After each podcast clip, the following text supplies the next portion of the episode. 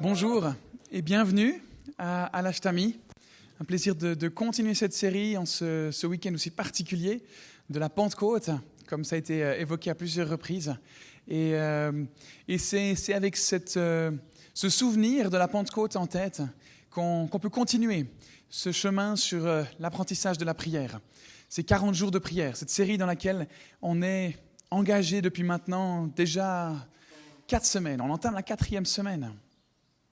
On va aborder le fait de prier tout au long de la journée.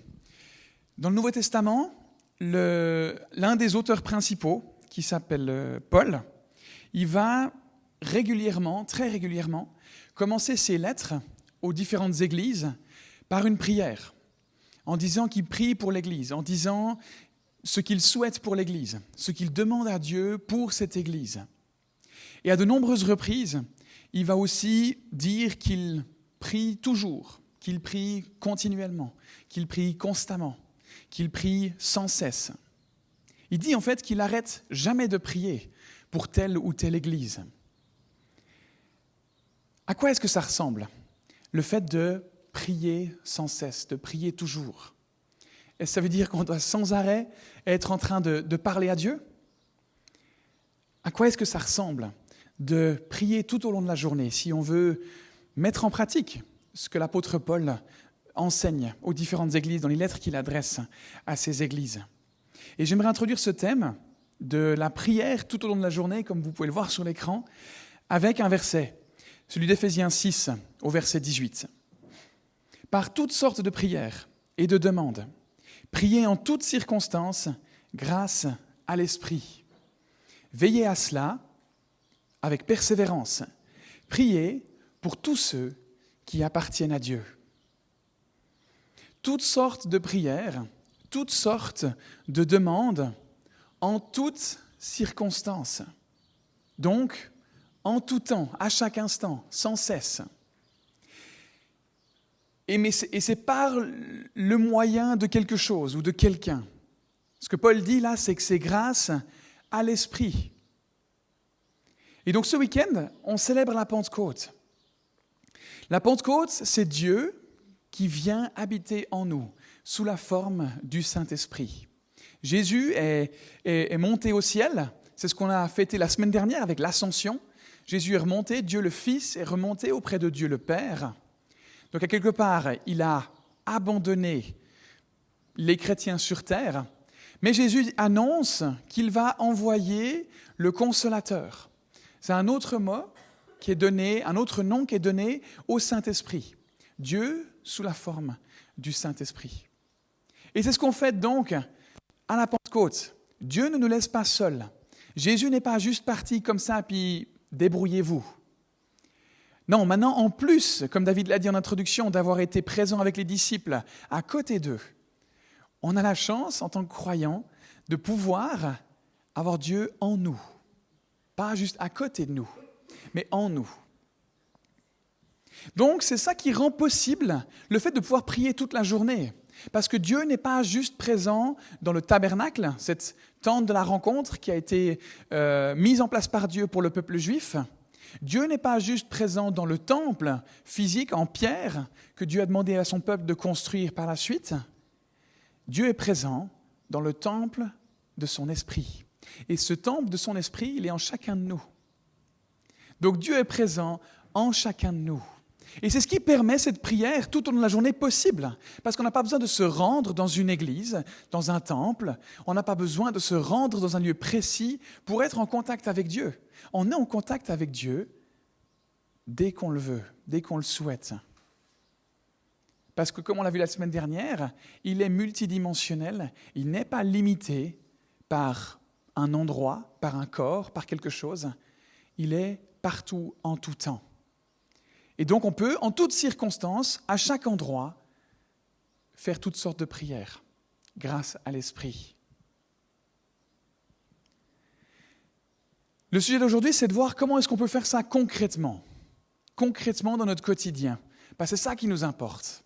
C'est ce qui, c'est comment on peut être en relation avec Dieu, comment on peut prier tout au long de la journée. Et une des choses qu'on peut faire que je mentionnerai juste comme ça au passage, bah, c'est de prier comme, comme Paul le dit, sans cesse, d'être dans un dialogue continuel, comme si on avait un ami à côté de nous, à qui on, partage, on se balade, et puis il y a un sujet qui nous vient en tête, et puis on lui le partage. Et puis deux minutes plus tard, on a autre chose qui nous vient en tête, et puis on lui le partage aussi. Puis il n'y a pas forcément de lien entre les deux. Mais on, partage parce qu'on est amis, et puis on n'a pas besoin de faire des super transitions, puis que tout soit cohérent. Et on peut faire la même chose avec Dieu. Au fil de la journée, lui partager ce qu'on vit. Au fil de la journée, lui partager ce qui nous vient en tête et mettre en pratique ce que Paul dira de cette façon-là dans 1 Thessaloniciens 5, verset 17, priez sans cesse. On a pour habitude de dire Amen à la fin de nos prières, ce qui veut dire que, je suis d'accord avec ça, que, que, ça soit, qu'il en soit fait ainsi, qu'il en soit ainsi. Mais on n'a pas besoin de le faire quand on est dans ce dialogue continuel avec Dieu. On peut simplement parler avec lui comme on parle avec quelqu'un à côté de nous. Donc prier de, tout le temps et prier de façon permanente. C'est un des moyens dont on peut être en relation avec Dieu et dont on, qui, nous permet de prier tous les jours, qui nous permet de prier tout au long de la journée. Et le deuxième moyen que j'aimerais aborder avec vous ce matin, c'est celui qui va nous prendre le, moment qui, vient, les minutes qui, nous, qui suivent, c'est de prévoir des temps de prière en particulier dans nos journées. Ce n'est pas une idée révolutionnaire, ce n'est pas nouveau. Ça fait des siècles que des gens font ça, prévoient des temps particuliers pour prier. Dans l'Ancien Testament, par exemple, on découvre que les Juifs prévoyaient des temps de prière particuliers dans la journée. Il y a quelques mois, on a notamment parlé de Daniel, qui est un des personnages qu'on découvre dans la Bible, et lui, il priait par exemple trois fois par jour, à des moments précis de la journée. Plus tard, dans les livres d'histoire, on découvre qu'au Moyen Âge, les chrétiens ont utilisé le système des heures pour définir les temps de prière. J'ai même lu que les chrétiens auraient déterminé les heures, auraient mis en place les heures dans le but de pouvoir prier. Mais je n'ai pas pu vérifier ça, donc c'est à prendre avec des pincettes. Et on priait à chaque fois que les cloches sonnaient une certaine heure. Les cloches étaient un rappel pour se dire Ah, faut pas que j'oublie de prier. Chez les catholiques, on parle des heures canoniales. C'est des heures qui sont mises en place au cours de la journée qui permettent de faire certaines prières. On parle par exemple de la première heure, de la troisième heure, de la sixième heure, et ces prières, elles ont des noms en particulier. Et ça représentait donc différents moments de prière tout au long de la journée. C'était très liturgique, c'était très cadré, c'était très rythmé. Et le but, ce matin n'est pas de vous proposer d'avoir quelque chose d'aussi clair, d'aussi précis. Mais une des raisons qui fait que Dieu a instauré certaines fêtes auprès de son peuple, une des raisons qui fait que Dieu a demandé à ce que certaines choses se fassent de façon ritualisée comme ça, une des raisons qui fait que l'Église catholique a mis en place des choses ritualisées comme ça, c'est parce que l'être humain en a besoin, parce qu'on oublie. Parce qu'on est pris dans nos pensées, dans nos journées, et on a besoin de moments qui nous ramènent à Dieu. Et la spontanéité, c'est très bien. Je ne veux pas maintenant dire que ça ne doit pas être nécessaire. Mais je pense qu'on est un petit peu dans l'illusion si on pense que la spontanéité, c'est tout ce qui fonctionne. Parce qu'il y en a un qui veillera bien à ce que jamais on se souvienne de ce qui est important dans la vie. Donc les rituels, les habitudes, les moments de prière précis ont leur sens. Ce n'est pas au dépend de la spontanéité, mais c'est joint à la spontanéité. Donc en ce qui nous concerne aujourd'hui, j'aimerais qu'on regarde à la prière du Notre Père. Et on va regarder cette prière pour rythmer notre vie de prière dans la journée rythmé des différents moments dans la journée où on peut se souvenir et s'adresser à Dieu de différentes façons, avec différents sujets bien précis. Parce que la prière de notre Père, n'est pas seulement une prière qu'on doit réciter telle qu'elle. Vous l'avez vécu à plusieurs reprises, j'imagine, peut-être pas encore. Il y a différentes confessions de foi qui ont pour habitude de réciter cette prière de façon régulière. Et c'est très bien. Mais si notre prière se limite uniquement à la récitation de cette prière, je crois qu'on passe à côté de ce que Jésus voulait enseigner. Parce que Jésus n'a pas dit, quand il a introduit cette prière, dans les versets qui précèdent cette prière dans la Bible qu'on va, on va lire tout à l'heure, dans Matthieu 6, il n'a pas dit, voici ce que vous devez prier. Il a dit, voici comment vous devez prier. C'est un modèle, c'est une façon de faire. Ça ne veut pas dire qu'il faut pendant 2000 ans, 5000 ans, dire les mêmes paroles, les mêmes prières, de la même façon toujours. Je vous propose donc de voir comment ce modèle s'adapte à une journée type que chacun de nous peut vivre. Comment on peut appliquer ce modèle à notre quotidien. Donc premièrement, on va commencer par le début. on va commencer notre, par, par le début de cette prière, on va commencer par le début de notre journée. Et le début de la prière, c'est ce que vous trouvez dans vos notes, ici à l'écran, Matthieu 6, verset 9, Notre Père céleste. Donc Jésus introduit ça en disant, voici comment vous devez prier. Et il commence en disant, Notre Père céleste. C'est la première chose qu'on peut faire en se levant le matin dans notre journée. On se lève avec une attitude de reconnaissance. Si vous avez pris euh, la petite feuille pour euh, prendre des notes, c'est ce que vous pouvez noter dans le, dans le blanc. La première chose qu'on peut faire dans notre journée, c'est se lever avec une attitude de reconnaissance. Et c'est ce que peut nous enseigner ce premier verset, cette première partie du verset, Notre Père céleste. Directement, quand on sort du lit, on peut se connecter à Dieu au début de la journée. Avant d'aller se doucher, avant de déjeuner, commençons avec une attitude de reconnaissance, en disant à Dieu certaines choses pour lesquelles on est reconnaissant. Ça met directement notre cerveau en marche. Vous dites peut-être, oulala, mais moi j'ai besoin d'une demi-heure pour me lever là, avant que mon cerveau y soit opérationnel. Bah, ça peut être un petit rituel que vous instaurez le matin pour justement connecter ce cerveau dès le début à Dieu. Et ce n'est pas toujours facile de se lever en étant reconnaissant. On parle de se lever du pied gauche. Ce n'est pas facile de se lever en étant dans la joie. Ça arrive qu'on soit grincheux parce qu'on a passé une mauvaise nuit ou pour une raison inexplicable, on est en difficulté et on n'arrive juste pas à se réjouir de la journée qui s'ouvre devant nous. Mais on a, on a un choix à faire ce matin. On a un choix à faire chaque matin. Comment est-ce qu'on veut vivre nos journées? Est-ce qu'on va laisser nos émotions, nos sentiments dicter notre état d'esprit pour la journée? Il y a des études scientifiques qui montrent que d'avoir une attitude de gratitude, une attitude de reconnaissance pour les choses de la vie, ça a un effet bénéfique sur la santé. Le fait de se centrer sur ce qui est positif, sur ce qui se passe bien, sur ce qu'on possède, sur la reconnaissance, ça nous transforme. Donc commençons notre journée en exprimant notre reconnaissance à Dieu. Et des fois, il faut bien chercher, je le reconnais, parce qu'on n'est pas dans les bonnes prédispositions. On peut, par exemple, pour nous aider à ça, faire une liste de sujets de reconnaissance qu'on affiche au mur. Comme ça, on n'a pas besoin de réfléchir le matin. On se dirige vers cette petite liste qui est affichée au mur on fait trois pas, clac, clac, clac, on est face au mur et on lit ces sujets de reconnaissance qui s'affichent.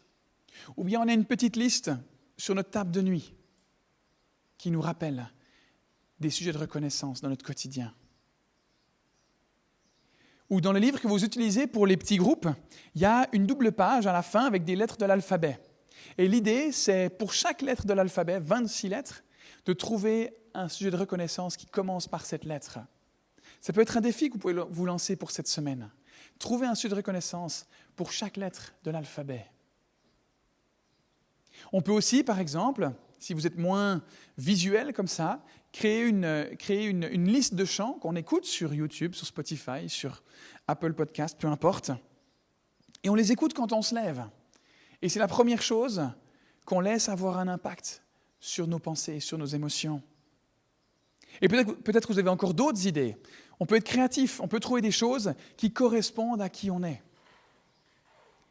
Demandons-nous simplement comment est-ce que je peux faire en sorte que je me lève chaque matin en étant reconnaissant, en m'efforçant d'être dans la reconnaissance. L'apôtre Paul, il s'adresse de cette façon-là à l'église de Corinthe, dans 1 Corinthiens 4, verset 7, à des personnes qui pensaient que par qui elles étaient, par leurs compétences, par leurs dons, elles étaient supérieures aux autres. Voilà ce qu'il leur dit. chapitre 4, verset 7. Car en quoi penses-tu être supérieur aux autres? Tout ce que tu as, ne l'as-tu pas reçu de Dieu? Puisqu'il en est ainsi, pourquoi te vanter de ce que tu as comme si tu ne l'avais pas reçu, comme si ça t'était dû, comme si ça venait de toi quelque part? Tout ce que tu as reçu, ça te vient de Dieu. Donc, sois reconnaissant pour ça, parce que ça ne vient pas de toi. Tu te vantes de ce que tu es, de ce que tu possèdes. Mais fais attention, parce que ça vient réellement pas de toi. C'est un cadeau. Sois reconnaissant pour cela. Sois reconnaissant pour ta capacité à réfléchir. Sois reconnaissant pour tes dons manuels. Sois reconnaissant pour ta capacité à, discerner chez les autres ce qui dysfonctionne. Sois reconnaissant pour tout ce qui t'a été donné, parce que ça ne vient pas de toi, parce que ça t'est donné par grâce.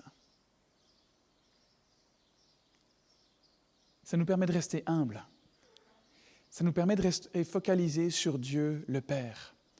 On commence notre journée en disant Père céleste, notre Père céleste, je me centre sur toi, parce que tout ce que j'ai me vient de toi.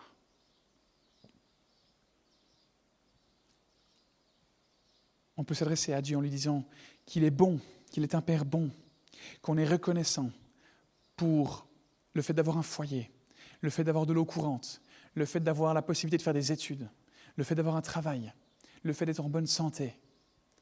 Des choses toutes simples qui nous semblent si souvent acquises. Rendons-nous compte que c'est une grâce. Jacques 1, 17. Tout ce qui nous arrive de bon, tous les plus beaux cadeaux viennent d'en haut. Ils viennent de Dieu, le Créateur du soleil et des étoiles. On sort du lit et on se souvient d'être reconnaissant. Qu'est-ce qu'on fait après être sorti du lit? Et là, les avis divergent. Moi, je dirais la prochaine chose qu'on fait, c'est qu'on va déjeuner. Il y a des gens qui ne déjeunent pas.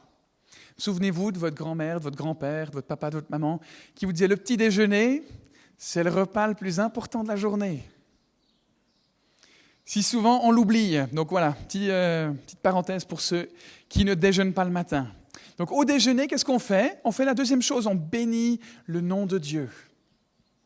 On a cette attitude de reconnaissance dans un premier temps, et ensuite, lors du déjeuner, ou lors du moment où vous ne déjeunez pas, profitons de bénir le nom de Dieu. Il n'y a pas besoin que ce soit une longue prière, il n'y a pas besoin que ce soit une longue interaction avec Dieu, mais il y a besoin de quelque chose. Il y a besoin qu'on soit en contact. Et on peut l'orienter sur le fait de bénir le nom de Dieu. Ça veut dire quoi bénir? Bénir, ça veut dire honorer, ça veut dire montrer son respect, ça veut dire adorer. Et adorer, c'est reconnaître Dieu pour qui il est. C'est la deuxième partie de la prière du Notre Père. Après que Jésus ait dit Notre Père céleste, il continue dans le même verset, Matthieu 6, verset 9, Que la sainteté de ton nom soit respectée. Il est question de la sainteté de Dieu. La sainteté, quelqu'un qui est saint, c'est quelqu'un qui est différent, qui est mis à part qui n'est pas en contact avec quelque chose d'impur. Il est différent, il est supérieur. Je respecte son nom, je l'honore, je l'adore. C'est ce qu'on peut faire en mangeant notre petit déjeuner. Et c'est ce qu'on lit dans le psaume 145 au verset 2. Chaque jour, je te bénirai. Pas juste le dimanche matin, pas juste le week-end. Chaque jour, je te bénirai et je célébrerai ton nom pour toujours et à perpétuité. À de nombreuses reprises, et en particulier dans les psaumes, comme c'est le cas ici, on parle du nom de Dieu, bénir le nom de Dieu, se souvenir du nom de Dieu. Pourquoi est-ce qu'on met autant d'importance là-dessus? Le fait de bénir le nom de Dieu, c'est mentionné environ 80 fois dans les psaumes. Bénissez le nom de Dieu, louez le nom de Dieu, exaltez le nom du Seigneur. C'est important parce que le nom, dans, ce qu'on comprend de la Bible, dans la culture de la parole de Dieu, c'est l'identité de la personne. Le nom, ça représente qui on est. Le nom N-O-M, hein, pas le nom, euh, la négation. À notre nom s'attache une réputation, une bonne ou une mauvaise. Il faut savoir que dans la Bible, le nom qui était attribué à quelqu'un allait définir qui il était et, était défini par les circonstances dans lesquelles la personne était née. Aujourd'hui, on choisit davantage un nom parce qu'on aime comme ça sonne, ou on veut s'amuser avec nos enfants à, commencer par la lettre A, puis ensuite B, puis ensuite C, puis on se lance ce petit challenge. Et, et peut-être la réflexion ne va pas plus loin que ça. À l'époque, en tout cas, le nom était déterminé en fonction de quelque chose de bien précis. Dans la Bible, on découvre que Dieu a de nombreux noms. Pourquoi? Parce que chacun de ces noms représente l'une des facettes de Dieu. On a Dieu en tant que Abba, en tant que Père, c'est ce qu'on a vu la semaine dernière. On a Dieu qui s'appelle, toujours en hébreu, hein, LDA, qui veut dire le Dieu qui te connaît, le Dieu qui sait tout. On a Dieu qui est Jéhovah Rapha, qui veut dire le Dieu qui te guérit. On a El Shaddai, qui veut dire le Dieu tout-puissant. On a Jéhovah Jireh, le Dieu qui subvient à tes besoins. On a Jéhovah Tzidkenu, le Dieu de justice. Et tous ces noms, tous ces noms, c'est Dieu. Tous ces noms, c'est cette même personne. Parce qu'il n'est pas limité par une seule caractéristique comme nous on l'est, par un corps comme nous on l'est. Il a de multiples noms. Parce que tous ces noms constituent qui il est. Ça veut dire que Dieu guérit. Ça veut dire que Dieu sait tout. Ça veut dire que Dieu prend soin de nos besoins. Ça veut dire que Dieu est notre Père. Ça veut dire qu'il sait tout, qu'il connaît tout. Dieu est tout ça ensemble. Donc on bénit le nom de Dieu. On bénit Dieu pour qui il est. Le psaume 9, verset 11 dit ceci. Ceux qui connaissent ton nom se confient en toi. Ceux qui savent que tu es celui qui sauve se confient en toi parce que tu sauves. Ceux qui savent que tu t'appelles le Dieu qui répond aux besoins se confient en toi parce que tu réponds aux besoins. Ceux qui connaissent ton nom se confient en, en toi, car tu n'abandonnes pas ceux qui te cherchent éternel. Le fait de connaître Dieu me permet de me confier en lui. Et comme je disais la semaine dernière, c'est notre connaissance de Dieu qui va déterminer notre façon de prier. Alors qu'en début de cette journée, on se nourrit de qui Dieu est. On a cette attitude de reconnaissance en se souvenant qu'il est notre Père céleste et on bénit son nom en se souvenant de sa sainteté. Et ensuite, la journée s'enchaîne. On va au travail, on va aux études, on va au cours, et au milieu de la matinée, on peut s'arrêter pour un troisième petit moment de prière.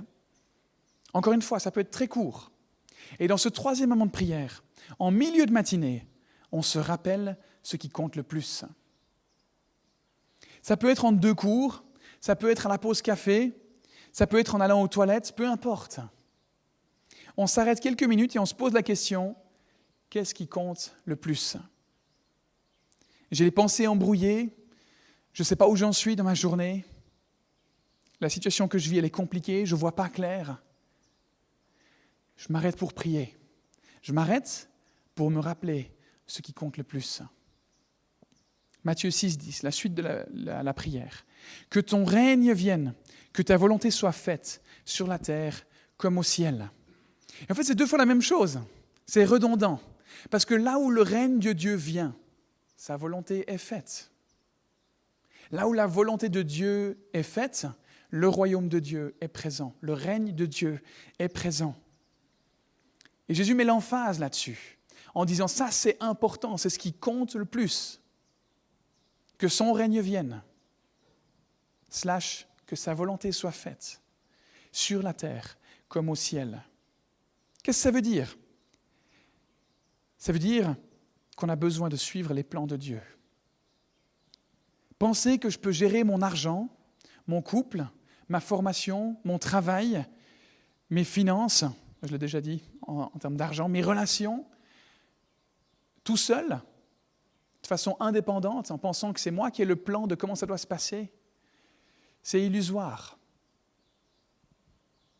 Ça paraît sage, ça paraît intelligent, mais la Bible nous dit que c'est illusoire, que ce n'est pas comme ça que ça a été défini. Parce que ce qu'on vit actuellement, le monde montre que ça marche. Il y a des gens qui ont du succès, il y a des gens qui réussissent sans Dieu.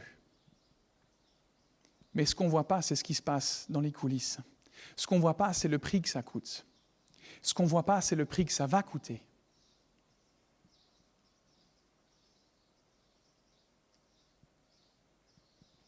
On a besoin de chercher la volonté de Dieu. On fait donc une petite pause dans nos matinées. On s'arrête dans cette journée qui va à 200 à l'heure, où on n'a pas jamais pris le temps encore de se dire, OK, qu'est-ce qui se passe en moi là? Pourquoi, pourquoi ça va à 200 à l'heure comme ça? On s'arrête et on dit, Seigneur, Père, j'ai déjà pris certaines décisions aujourd'hui qui n'allaient peut-être pas forcément que, dans la direction que tu voulais que je prenne. Et je veux juste m'arrêter encore une fois et me souvenir de toi, me souvenir de ce qui est important, me souvenir que ce que je désire plus que tout, c'est que ton règne vienne, c'est que ta volonté soit faite. Et il y a une promesse qui est attachée à cette démarche. C'est ce que Jésus va aborder peu après avoir enseigné cette prière à ses disciples. Dans Matthieu 6, toujours, mais au verset 33. Il dit Recherchez d'abord le royaume et la justice de Dieu, c'est-à-dire son plan, son objectif, ses intentions, et tout cela tout cela, il entend, tous les besoins du quotidien, vous sera donné en plus. Tout ce dont vous avez besoin, si vous cherchez d'abord le royaume de Dieu et sa justice, tout ça vous sera donné en plus. Donc si on a l'impression qu'on n'a pas assez de temps, si on a l'impression qu'on n'a pas assez d'énergie, ben consacrons du temps à chercher le royaume et la justice de Dieu. Et tout le reste nous sera donné en plus. Donc les étudiants, si vous avez des gamins qui arrivent et vous n'avez pas le temps pour réviser, consacrez du temps à chercher le royaume de Dieu et tout le reste vous sera donné en plus. Blague à part, faut travailler quand même. J'ai déjà essayé. c'est des fois qui tout double. Le prochain moment de prière, c'est le repas de midi. Qu'est-ce qu'on fait comme prière au repas de midi? Au repas de midi, c'est la quatrième chose qui va nous intéresser. On énumère ses besoins. On est peut-être en train de manger un bon sandwich, ou un mauvais sandwich, je ne sais pas, j'espère pour vous un bon sandwich en tout cas, ou un repas chaud si vous avez cette, euh, cette chance. Et ça nous fait penser à la suite de la prière. Matthieu 6, verset 11. Donne-nous aujourd'hui notre pain quotidien. L'image du sandwich est du coup plus parlante, hein, avec le pain. Le pain représente ce dont on a besoin pour vivre. Autant la nourriture que les relations. On a différents besoins en tant qu'être humain qui nous permettent de vivre. Remarquez que Jésus parle d'aujourd'hui. Il ne parle pas d'une semaine, d'un mois, d'une année. Et ça nous rappelle la façon dont Dieu a conduit le peuple juif dans le désert. Tous les matins, le peuple trouvait au sol de la manne, une sorte de, farine solide qu'ils utilisaient pour faire du pain. Et tous les soirs, ils trouvaient des cailles sur le sol pour servir d'apport en viande.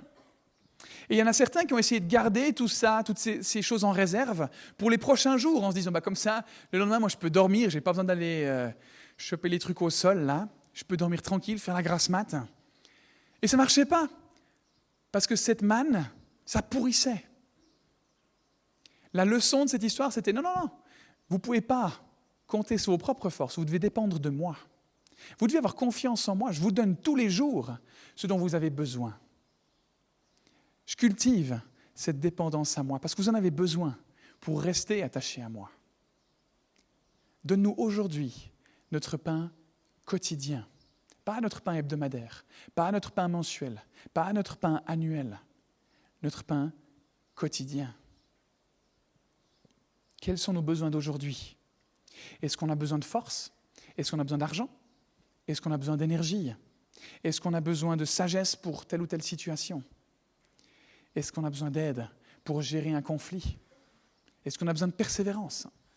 De quoi est-ce qu'on a besoin aujourd'hui? Dans Jean 14, verset 14, Jésus dit, Si vous me demandez quelque chose en mon nom, je le ferai. Demandons au nom de Jésus. Et je terminerai ce point avec les versets de Philippiens 4, versets 6 et 7. Ne vous inquiétez de rien, mais en toute chose, faites connaître vos besoins à Dieu par des prières et des supplications, dans une attitude de reconnaissance. Hein, on y revient, premier point. Et la paix de Dieu, qui dépasse tout ce que l'on peut comprendre, gardera votre cœur et vos pensées en Jésus-Christ. Exprimez nos besoins à Dieu au milieu de la journée. S'arrêter et accueillir la paix de Dieu qui découle de ces sujets qu'on remet à Dieu. Ensuite, on retourne au travail, on a fini notre sandwich, fini notre petite discussion avec nos collègues, avec nos amis, et, on, on s'y remet. Et je ne sais pas vous, mais les heures qui suivent, qu'est-ce qu'elles sont laborieuses.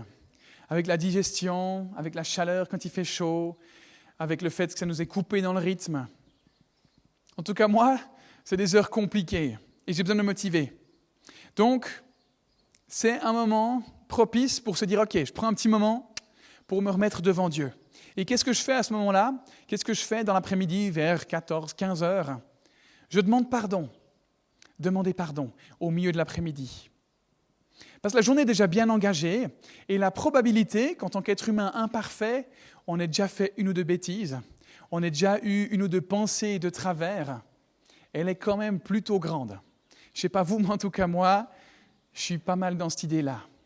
Et donc, ben, autant demander pardon pour certaines choses, autant demander pardon et ne pas laisser les choses s'accumuler. Matthieu 6, verset 12.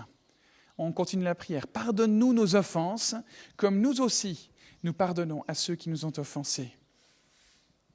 On peut simplement demander à Dieu, Seigneur, est-ce qu'il y a quelque chose qui a besoin d'être nettoyé? Est-ce qu'il y a quelque chose dont je dois me débarrasser parce que ce n'est pas bon, ce n'est pas sain? Si on sort les poubelles régulièrement, je ne sais pas si vous est déjà arrivé, en tout cas, là actuellement, nous, on a une poubelle dans la cuisine qui n'est plus dans l'endroit où il y a la poubelle parce qu'on n'arrive plus à la remplir.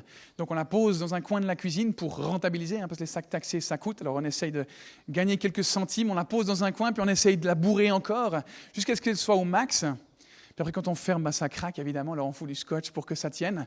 Bref, donc on ne sort pas les poubelles très régulièrement, malheureusement. Et puis, ben, suivant ce qu'on met dans la poubelle, ben, ça a une odeur qui n'est pas terrible. Et avec nos erreurs, nos péchés, c'est un peu la même chose. Si on ne sort pas les poubelles régulièrement, ça commence à sentir. Et puis ça s'attache.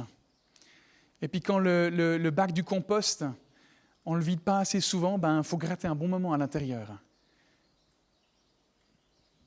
Autant s'éviter ça. Et régulièrement sortir les poubelles. Régulièrement se mettre devant Dieu et dire, OK Seigneur, qu'est-ce qui a besoin d'être nettoyé? Loin. Et on garde un lieu propre, on garde un cœur propre, on garde un cœur pur. Psaume 139, versets 23 et 24. Voilà une prière qu'on peut faire pour demander à Dieu euh, de nous pardonner, pour nous, ouvrir les yeux sur les choses qui, ne, qui dysfonctionnent. Examine-moi, ô Dieu, et connais mon cœur. Mets-moi à l'épreuve et connais mes pensées. Regarde si je suis sur une mauvaise voie conduis-moi sur la voie de l'éternité. Pas besoin de se morfondre sur nos erreurs, pas besoin de se, être sous le poids de cette culpabilité. Simplement laisser au pied de la croix et accepter le pardon qu'il nous donne. La sixième chose pour laquelle on prie, ça se passe à la fin de la journée. Quand on rentre du travail, quand on rentre des cours, on demande à Dieu de nous aider à prendre de sages décisions. On dirait, mais pourquoi on fait pas ça en début de journée? On peut aussi. Mais à ce moment précis, je trouve que c'est un moment particulier. Je ne sais pas vous, mais j'arrive un peu en fin de journée. Ça m'arrive de baisser ma garde. Et ça m'arrive d'être plus sujet à être irrité, à être dans des prédispositions euh, pas saines. Et puis les soucis de la journée, les enjeux de la journée, ils vont se répercuter sur les relations que j'ai en fin de journée. Ça va me fatiguer. J'ai juste envie de passer à autre chose, de, faire quelque chose, et puis je baisse ma garde. Et je suis plus irritable, plus sujet à me mettre en colère, plus sujet à être ouais, euh, attaqué par différentes pensées. C'est donc un bon moment pour demander à Dieu de nous aider à prendre de bonnes décisions. Et c'est la suite de la prière de notre Père. Ne nous expose pas à la tentation, mais délivre-nous du mal. Dans les moments de la journée où on est sensible, où on sent que notre garde se baisse, faisons l'effort de juste nous arrêter de dire, OK, stop. Je sais que par la suite, dans la suite de la journée, je sais que c'est tendu. Seigneur, ne me soumets pas à la tentation, mais délivre-moi du mal. J'ai besoin de toi. J'ai besoin de ta force là, juste là, maintenant. Parce que je sais que je suis vulnérable. Aide-moi à rester attentif et à ne pas me laisser tenter. Et Dieu nous fait une belle promesse à ce sujet-là, dans 1 Corinthiens 10 au verset 13. Aucune tentation ne vous est survenue qui n'ait été humaine. Dieu est fidèle et il ne permettra pas que vous soyez tentés au-delà de vos forces. Mais avec la tentation, il préparera aussi le moyen d'en sortir afin que vous puissiez la supporter. La promesse qui est attachée à ça, c'est que des fois on se dit oh, c'est plus fort que moi, j'arrive pas à résister. Ben, L'apôtre Paul nous dit ici non, non, non, non. Dieu vous a donné la force de surmonter cette tentation. Il a prévu le moyen pour que vous la surmontiez. Et ça, c'est une belle promesse. C'est un sujet de pression aussi, parce qu'on ne peut plus se cacher derrière c'est plus fort que moi, je suis trop faible. Non, non. Par le Saint-Esprit en nous, il nous donne la force de surmonter cette épreuve, de surmonter cette tentation.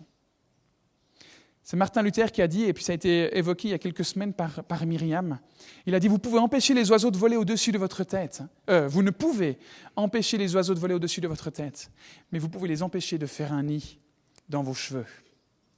La tentation, c'est quelque chose de normal, mais c'est le fruit de la tentation, c'est la conséquence de la tentation qui est gérable, qui est maîtrisable. Ce n'est pas un péché d'être tenté, c'est un péché de succomber à cette tentation. Et le dernier moment de prière qu'on peut choisir, qu'on peut mettre en place dans notre journée, c'est juste avant d'aller se coucher. On a commencé à se remettre à Dieu au début de journée et on termine notre journée en se remettant à Dieu. Terminer sa journée avec une vérité encourageante. C'est notre septième et dernier point. La journée est passée, elle a été remplie de choses positives, de choses moins positives, de choses encourageantes, moins encourageantes, de moments agréables, de moments désagréables. Et on remet tout ça à Dieu avec les dernières paroles de la prière du Notre Père. Car c'est à toi qu'appartiennent dans tous les siècles le règne, la puissance et la gloire. Qu'est-ce que ça veut dire? Pourquoi est-ce qu'on finit par ça? Ça veut dire que premièrement, Dieu, il est aux commandes. C'est à lui qu'appartiennent le règne, la puissance et la gloire pour toujours. Ce n'est pas les politiciens, qui sont aux commandes. Ce n'est pas la police qui est aux commandes. Ce n'est pas notre patron qui est aux commandes. C'est Dieu. Et au final, c'est le deuxième point, il sera vainqueur. Au final, ce règne, cette puissance et cette gloire lui appartiennent. Il est aux commandes et il vaincra. Peu importe sous quelle dans quelle situation on peut se trouver, dans quelle injustice on peut se trouver, il est aux commandes. Et il vaincra. Il a vaincu. Et pour un temps encore, le mal est présent. Et il a déjà vaincu. Et un jour, ça arrivera à son terme. Il vaincra définitivement. Elle vaincra définitivement, ce n'est pas le bon terme. Il mettra en œuvre parfaitement sa victoire. Proverbe 21, verset 1 dit la chose suivante. Le cœur du roi est un simple courant d'eau dans la main de l'Éternel. Il l'oriente comme il le désire. Le roi, c'est la personne la plus puissante, la plus influente qui existe. Et pourtant, c'est Dieu qui oriente sa vie comme il le désire. Il est aux commandes. Corrie ten Boom, c'est une dame néerlandaise qui a aidé beaucoup de juifs pendant la Deuxième Guerre mondiale. Elle a aussi écrit énormément de livres qui sont intéressants. Et, et une des phrases qu'elle a dites, c'est ceci. Si vous regardez le monde, vous serez désespéré. Si vous regardez en vous, vous serez déprimé. Mais si vous regardez à Christ, vous serez en paix. Et je trouve c'est magnifique. Tout dépend d'où on pose notre regard. C'est à toi qu'appartiennent pour tous les siècles le règne, la puissance et la gloire. On peut dire à Dieu Père, face à tout ce qui se passe, c'est toi qui es aux commandes. Et c'est toi qui vaincras. Toutes les imperfections auxquelles on peut faire face, elles seront vaincues par toi. Elles sont déjà vaincues à la croix. Et elles seront définitivement vaincues dans un certain temps. J'aimerais vous encourager à fixer ces différents moments de prière dans la journée, à intentionnellement prendre des temps à part où vous pouvez consacrer du temps à Dieu. Ça n'a pas besoin d'être long. Chacun de ces moments peut durer une minute maximum, 30 secondes. Mais on a besoin de se centrer sur lui. Et peut-être que vous dites que vous êtes trop occupé et que vous ne sauriez pas où placer ça dans votre journée ou, comment le placer dans votre journée. Et j'aimerais répondre à ça avec une citation de Martin, Luther euh, qui m'a interpellé. Il dit ceci, J'ai tant à faire aujourd'hui que si je ne prie pas au moins trois heures, je n'arriverai pas à tout faire. La chose la plus importante, c'est cette relation à Dieu. On peut faire tout ce qu'on veut avec la force de nos bras. Si ce n'est pas fait avec la relation à Dieu, on sera moins efficace. Et ça, c'est une chose qui, comme pour le peuple juif, nous pousse à être dépendants de lui. Parce qu'en fait, l'enjeu, ce n'est pas de trouver les bons moyens. Là, je vous ai donné sept points sur comment bien prier tout au long de la journée. Au final, ce n'est pas le seul enjeu. Au final, ce n'est pas ça qui change, qui transforme, qui, qui, qui fait qu'on y arrive. Mais c'est de se confier en Dieu. C'est de lui accorder du temps. Et on dit, ah mais non, j'ai tellement de choses à faire dans la journée, je n'ai pas le temps d'accorder du temps à Dieu. Mais c'est complètement ironique parce que c'est consacrer du temps à Dieu qui nous équipe et nous rend capables pour ce qu'on a à faire dans la journée. On a besoin d'inverser notre mode de pensée, qui est irrationnel selon les principes de ce monde. C'est bien pour ça qu'on parle de foi. C'est bien pour ça qu'on parle de choses qu'on espère mais qu'on ne voit pas. On a besoin de changer cette façon de penser. On a besoin de rechercher d'abord le royaume de Dieu et sa justice. Et tout le reste nous sera donné en plus. Pour terminer, je vous invite à prier avec moi. Père, je te remercie parce que il y a un peu moins de, de 2000 ans, tu as envoyé le Saint-Esprit qui nous permet de, de te parler tous les jours, d'être en contact quotidien avec toi, à n'importe quel moment et n'importe où. Merci pour cette possibilité d'être en relation avec toi. C'est vraiment un cadeau. Et, et de parler comme un ami qui se trouve à côté de nous. C'est tellement beau. Je te demande de nous aider à te parler tous les jours, à regarder à toi dans le rythme effréné de nos journées. Aide-nous à, prier comme tu l'as enseigné au travers de notre Père, à l'utiliser comme modèle que tu sois la priorité numéro une dans nos vies. Aide-nous à vivre en conséquence du fait que tu sois la priorité dans nos vies. Merci parce que tu as donné ta vie par Jésus pour qu'on soit pardonné et qu'on puisse être en relation avec toi. Je veux bénir ton nom et te rendre gloire, Seigneur. Amen.